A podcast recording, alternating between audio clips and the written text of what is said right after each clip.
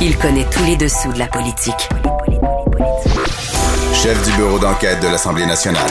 Antoine Robitaille. Là-haut sur la colline. Là-haut sur la colline. Cube Radio. Bon lundi à tous. Aujourd'hui à l'émission, on va parler vidange. Ben oui, gestion des déchets ou en jargon gouvernemental, résidu ultime. On va définir le terme. Car euh, c'est le BAP, le Bureau d'audience publique en environnement, qui a reçu un mandat énorme de la part du gouvernement de dresser le portrait actuel de l'élimination des déchets, entre autres la quantité de matières résiduelles éliminées annuellement et le portrait de la capacité d'élimination anticipée pour les 20 prochaines années. Notre invité, c'est le président du BAP, Philippe Bourque. Mais d'abord, mais d'abord, c'est lundi, jour de chronique consti. On s'érotise une question constitutionnelle à la fois. La traduction constitutionnelle. La question constitutionnelle. Mais bonjour Patrick Taillon, Bonjour Antoine. notre chroniqueur constitutionnel et accessoirement professeur de droit à l'Université Laval. Donc, l'aide médicale à mourir, nous revenons aujourd'hui sur cette importante question puisqu'il y a un projet de loi fédéral, le projet de loi C7, et tu comparais aujourd'hui devant le Sénat du Dominion.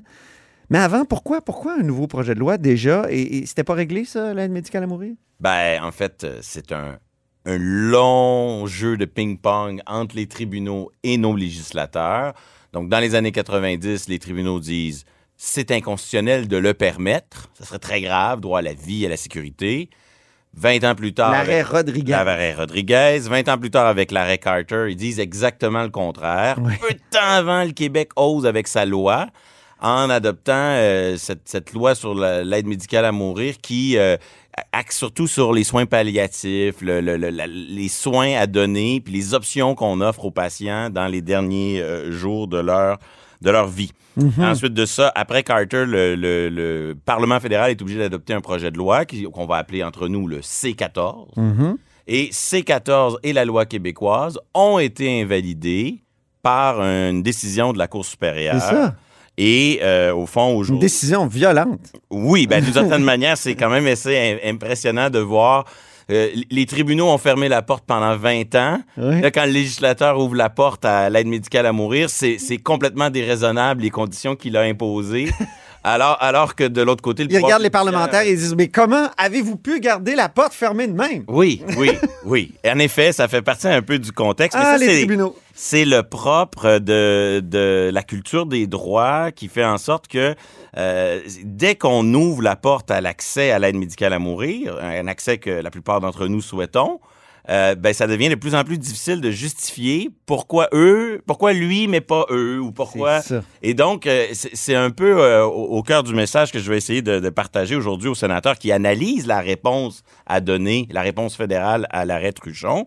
C'est que peu importe les solutions retenues, là, penser que le dialogue ou le, le- le jeu de ping-pong entre le juge et les entre les lé- législateurs et les tribunaux est terminé, c'est pas très crédible. Les, les droits qui sont en cause sont euh, donnent des lieu à des revendications assez contradictoires. hein. D'un côté, euh, l'idéal d'autonomie, de liberté de choix, si au fond s'il un consentement libre et éclairé, euh, tout devient possible.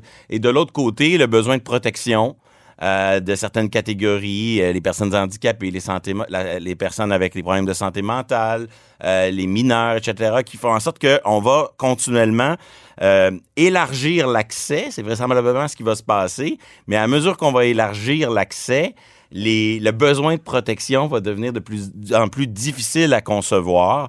Et, et, euh, Mhm. Parce qu'il y a des handicapés, il y a des associations handicapées qui craignent ça, alors qu'il y a d'autres associations qui disent non, il faut y aller à fond la caisse.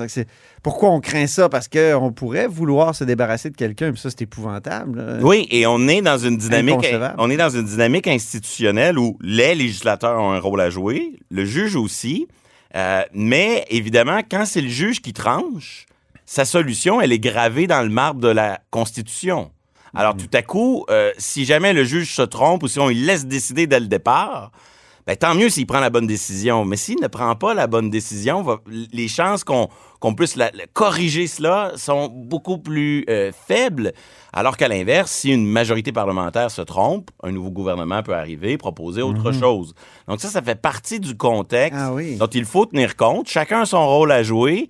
Mais euh, à la fois, il faut respecter les tribunaux, mais je dirais, il faut aussi s'arranger pour pas les forcer à, à rendre des décisions trop vite, trop catégoriques et laisser le, le- le temps euh, expérimenter différents équilibres des droits. le béton des tribunaux est peut-être plus solide que le fromage euh, parlementaire. C'est une euh, magnifique métaphore. Je l'endosse entièrement. OK. Autre point institutionnel dont il faut tenir compte, c'est qu'à mesure où euh, on décriminalise, ben, le rôle des provinces s'accroît et le rôle du fédéral devrait normalement diminuer. Hmm. On l'a vécu pour plein de sujets, des questions de société, des questions de morale dans l'histoire Parce que le droit Canada. criminel, c'est fédéral? Oui, le, le droit criminel, c'est fédéral. Donc, lui, son travail, c'est de décider quand est-ce qu'on a un dossier criminel ou on s'en va en prison pour euh, une infraction quelconque. Puis, à mesure où on décriminalise, ben là, ça- souvent, ces questions-là vont entrer dans le domaine de la santé, des ordres professionnels, du droit privé. Donc, toutes des questions de compétences provinciales. Et là, ça, c'est un enjeu majeur parce que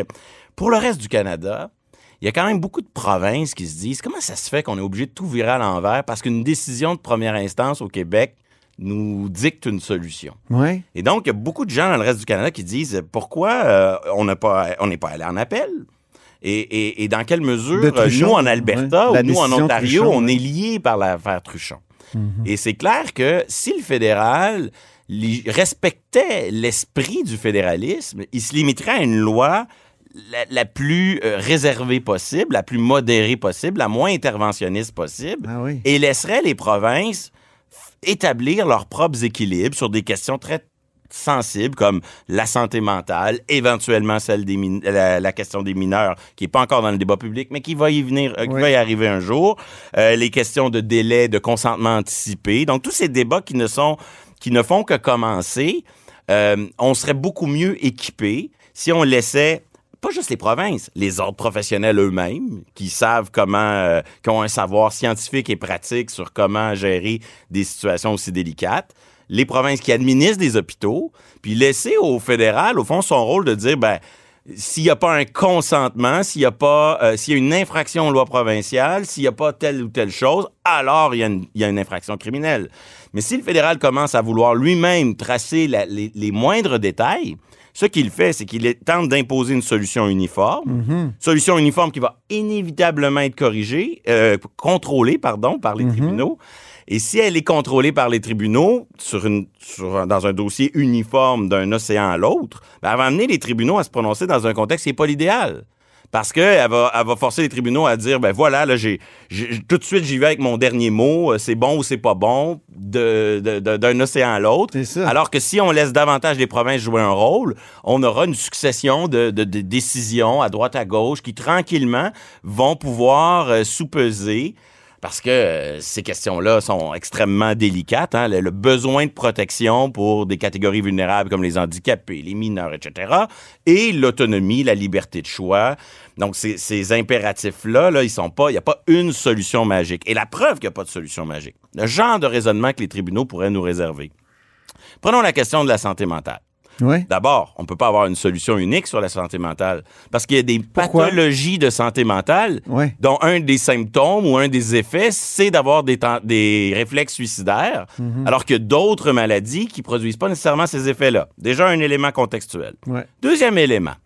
Imaginez un raisonnement à la Shaouli, une vieille décision de la Cour suprême, où on dit, euh, ben, si on permet... Sur le système de santé. Exactement. Si on permet à quelqu'un qui a euh, un problème de santé mentale d'exercer un libre choix, c'est pas du tout le même contexte si on est dans une province où les services offerts en santé mentale aux personnes sont extrêmement développés et convenables, que si on est dans, un, dans une province où les services qui sont offerts sont euh, limités, euh, en pénurie, etc. Ben oui. Et nos tribunaux, eux, ils travaillent avec des raisonnements un peu maximalistes. Ils veulent à la fois concilier la chèvre et le chou.